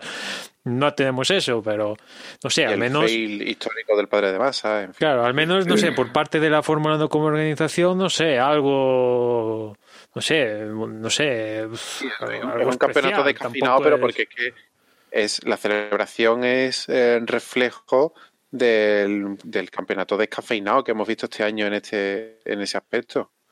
Sí, y Pero aparte bueno, leía, leía una entrevista de, de Vettel hoy eh, que decía que Ferrari en mayo ya se rindió. Con el Gran Premio de España ahí ya se rindieron, ya estaba cantado, ¿no? Mucho tardaron. Mucho tar- no, pero sí, es cierto, ¿no? Y, y esto que comentamos que, que Mercedes ha sido muy dominador en el en la época híbrida, pero yo ahora me pongo a pensar en ese campeonato que ganó Rosberg a, Hamilton y imagino que, que pese a que era una cosa de entre ellos, uno o el otro, eh, viendo lo que pasa ahora, digo, imagino que cuando estaba pasando aquello, estaba disfrutaríamos. Claro, es que es el comentario que hacía antes. O sea, los rivales los puedes tener o bien porque hay coches que te lo hacen pasar mal, o si no, porque tu compañero de equipo te lo hace pasar mal, o, se lo hacen pasar mal mutuamente uno a otro. Pero es que las dos circunstancias se han dado, bueno, que tampoco es que haya sido muy diferente. No, el año pasado, por ejemplo, pues tuvimos todo el aliciente de que veíamos que Ferrari podía haberlo hecho y fue por los errores, ¿no? De, de pilotaje, pero yo qué sé, sí que había coche. Pero es que este año no hubo ni, ni No, es rival. que la racha inicial No, fue no hubo No ha matadora. habido, no ha habido rival en ningún momento. ahí. Es que la racha inicial fue matadora, ya aquello que ganaba Mercedes sin querer. Seis dobletes seguidos, si no recuerdo, en Claro, primeras ganaba sin querer. Mercedes ganaba sin querer, la parte inicial, sin querer. Y después Ferrari y tal, con la historia esta de que si tiene el motor trucado o no sé qué, pues ya estaba, ya tenía, había una diferencia tal que, que, pues, no- nada, o sea, tampoco cambia Yo mucho. creo que el propio Hamilton este es el campeonato menos mm, jaleado. Sí, porque Bottas, que se le veía, entre comillas, enfadado por no conseguir su objetivo de amargarle el título a el alirón a Hamilton, pues sí, vale, reconozco que está enfadado por no ganar el campeonato que era su objetivo y tal, pero vamos a ver, no sé, hay que ser realista, tío, Te- tienes un nivel que te permite ganar cuatro carreras este año, que no es moco de pavo ganar cuatro carreras, que claro, una temporada que tenemos 21, ahora 21, 22 carreras por año, en la que Hamilton lleva una media de más de 10, pues ganar cuatro pues no es tanto, pero hace 10 años ganabas cuatro carreras y, vamos, si no eras campeón es que eras burro. Y, Bottas lleva este año cuatro victorias que no son pocas y, y lleva creo que seis o siete poles. Eh, Claro, que- pero ¿cuántas lleva Hamilton? no, Hamilton no sé, creo que lleva Sí, poles, más. dices. No, carreras. Victorias, pues no sé, 12 o no sé. ahora Pues fíjate, 12. No sé, El eh, igual Más de, Hasta más. 10, Ha estado más, más de 10. O sea, Sí, sí, más de 10 fijo, vamos, o sea. Sí, sí, claro, por eso digo, o sea que. mm, y quedan dos grandes premios. Ujú. Y no, no, es que los números de Hamilton estadísticamente son apoteósicos. A lo que tenga un año parecido a este el próximo año, pues evidentemente va a caer el récord de victorias de Schumacher, el récord de podios de Schumacher, bueno, y el A eso es a lo que yo a lo que yo le doy importancia. Que Hamilton haya ganado este mundial sabíamos que iba a pasar y, y entiendo que sea hasta poco celebrado porque es que no ha tenido emoción en ningún momento. ¿Dónde, dónde sí creo yo que merece la pena eh, centrar la atención o qué es lo que hay que comentar? Pues ya lo hemos comentado alguna vez este año. Hamilton tiene ahora mismo la oportunidad de retirarse como el piloto más grande de la historia. Eh, ganar el año que viene o al otro igualar a Schumacher, tener oportunidad porque por edad todavía le queda bastante carrera si él quiere eh, de, superarlo y, y a partir de ahí pues retirarse cuando, cuando se aburra con el mejor palmarés de la historia de la Fórmula 1. Y eso sí que pasa a la historia independientemente de que los campeonatos sean más o menos disputados. Luego de, de los rivales que tuvo no se acuerda nadie y lo que va a importar es que, que se va a retirar con 8 o 9 mundiales. Por cierto, más. 10 10 justas lleva este año Hamilton, que no son pocas. ¿eh? Ganar 10 antes era mm, apocalíptico casi. Ahora ganar 10 y bueno, como teníamos 22 Pero carreras. es que 10 es más del 50%, ¿eh? Ya, ya, de momento sí, sí, sí, a falta de, de dos, sí, sí. A falta de dos. Que, que por cierto, hablando de, de los números de Hamilton, que lo leía hoy y no sé si a, a vosotros os sorprenderá, pero un tío que ya era hasta ahora cinco y ahora seis veces campeón del mundo, que el tío no, no es, no lo han nombrado, sí, se dice nombrado caballero de en Inglaterra. O sea, me, me llama la atención, ¿no?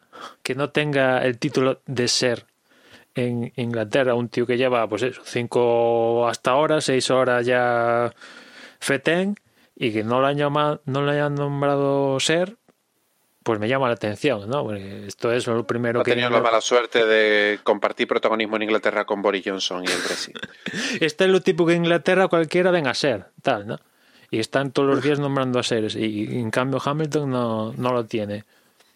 No sé, ¿Qué? igual, igual cuando se retire y, y ya sepamos cuántos títulos del, del mundo Fórmula ¿no? 1 se lleva, pues igual se lo dan ahí. No, esto no es como el príncipe de Asturias o princesa de Asturias ahora, ¿no? Que, que imagino que igual se lo acaban dando también a, a él mientras esté en activo, ¿no?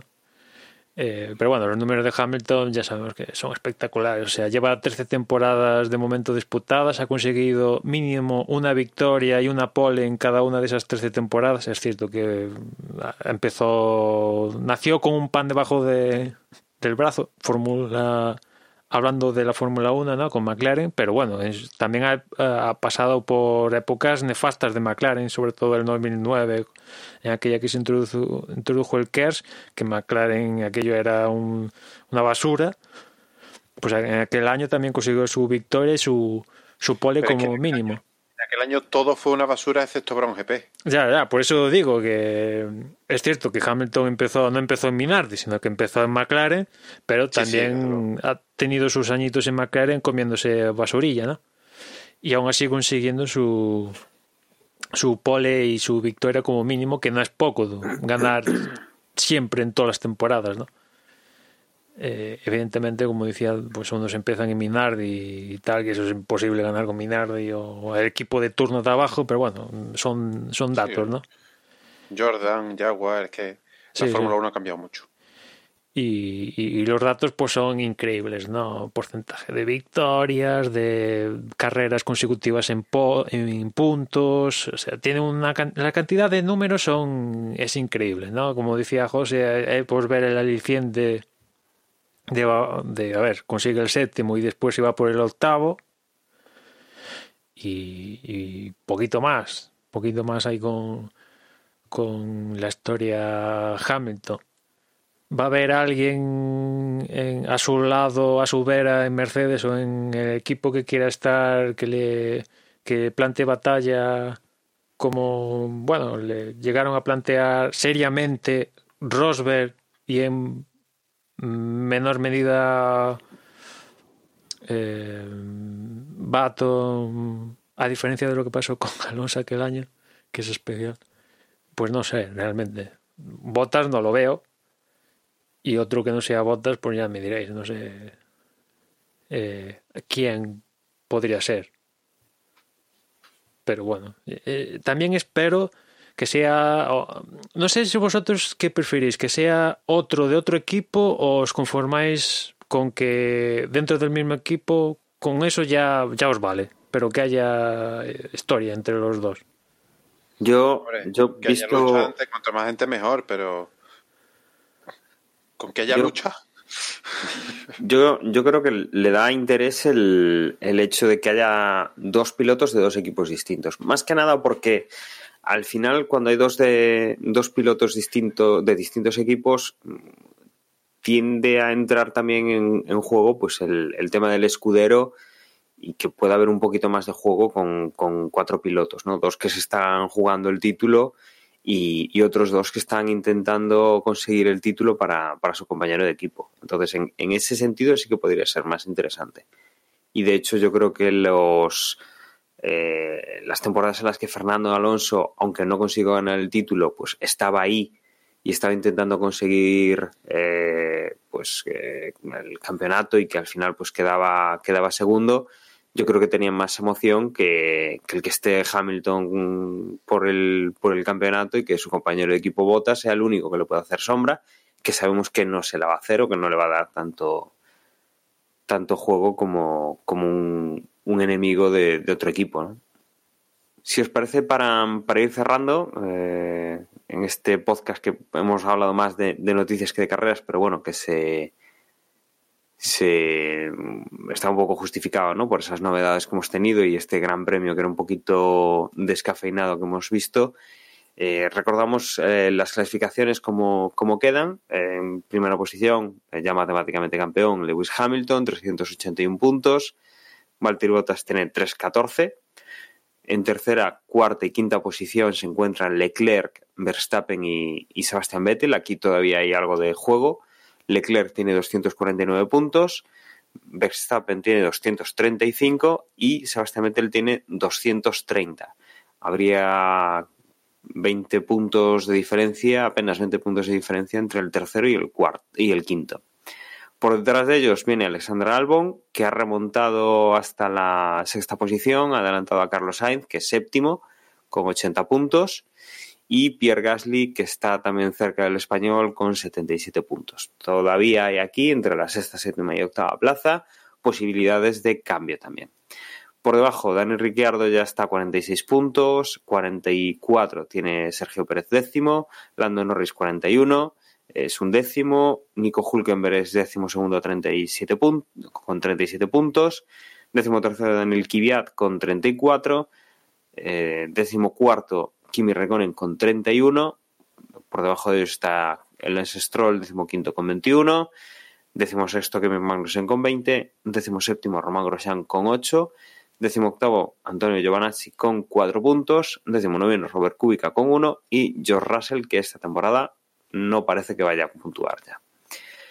En cuanto a constructores, Mercedes también sabemos que campeón del mundo desde hace ya alguna carrera, 695 eh, puntos, segundo Ferrari con 479, tercero Red Bull con 366, cuarto McLaren con 121 puntos, quinto Renault con 83, sexto Racing Point con 65, aquí sí que puede haber algún movimiento porque séptimo es Toro Rosso con 64, abre un punto de diferencia, Luego en octava posición está eh, Alfa Romeo con 35, noveno Haas con 28 y Williams con un punto que es el que ha conseguido eh.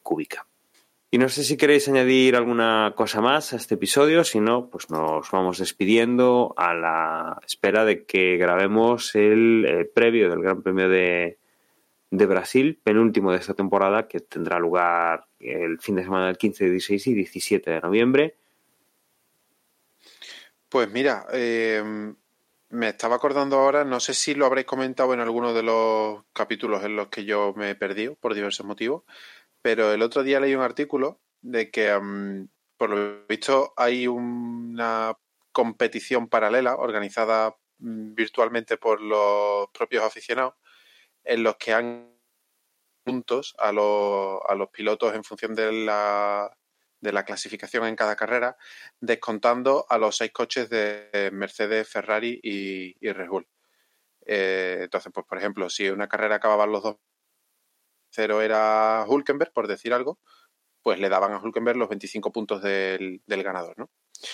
Pues con esta, mm, este campeonato virtual que han llamado Fórmula 1.5, resulta que ahora mismo Carlos Sainz está líder destacado y a punto de coronarse.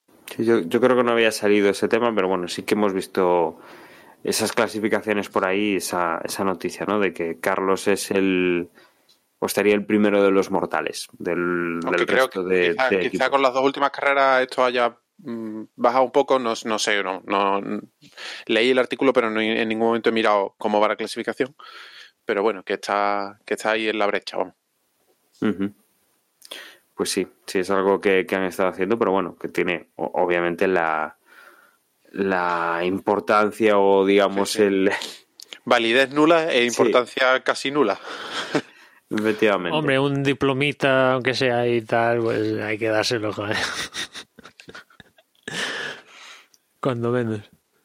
Pues, pues pues nada, yo mm, nada, me despido. Únicamente recordaros que en Twitter nos encontráis con más ropa desde boxes y no sé vosotros, pero ya, empiezo a estar un poco saturado de Fórmula 1. Con esto de seguirlo todo el día y tal, ya cuando llega noviembre y tal, pues ya empiezo a, saturarme ¿no? de, de tanta Fórmula 1 y eso que me gusta y tal. Pero en fin, ya nos escuchamos en la próxima carrera. Pues mira, Emma, la solución la tienes justo el fin de semana que viene, que no hay Fórmula 1, pero son las finales de los, del Mundial del League of Legends. Así que. Te, lo juro, te, lo juro que vi lo que pasó en Madrid este fin de semana únicamente por, digo, bueno, esto tanto que le gusta a Juan, pues voy a verlo. No me enteraba de nada, absolutamente de nada, yo estaba flipando ahí, pero lo vi, lo vi. Era un numerito más, más de los 100, 200 mil espectadores que tuvo en ese momento. No me enteré de nada, sé que ganó el que ganó, pero ya está. imagino que fue muy épico. En algún momento comprenderé todo lo que hay estratégicamente y demás. Eh, pues sí, no, o sea, realmente es, complicado verlo si, si, no tienes nociones previas. Pero venga, si nos queréis dejar un email, un, si nos queréis Ay Dios, si nos queréis enviar un email podéis hacerlo a la dirección de correo desde boxespodcast.gmail.com Y bueno, que yo eso, que yo no me... Este fin de semana no me perderé esa final. Chao, chao. Bueno, pues nada, yo os recuerdo que tenemos un grupo en Telegram al que podéis acceder a través de telegram.me y nada, yo tampoco entiendo de qué va ni, ni nada de lo que estoy viendo cuando veo a a of Legends y la gente pegándome un porro.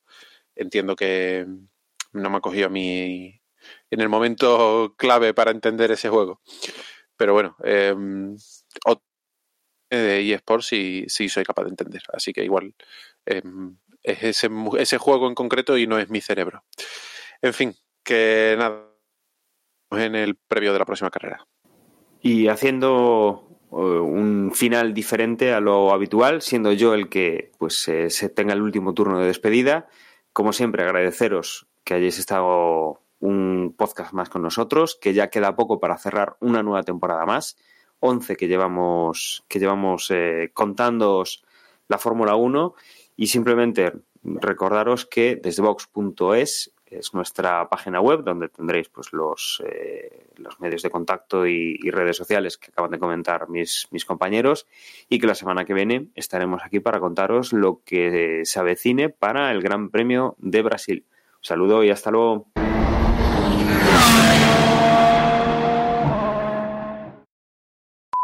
Bueno, chicos, yo me voy ya dire- derechito a la cama.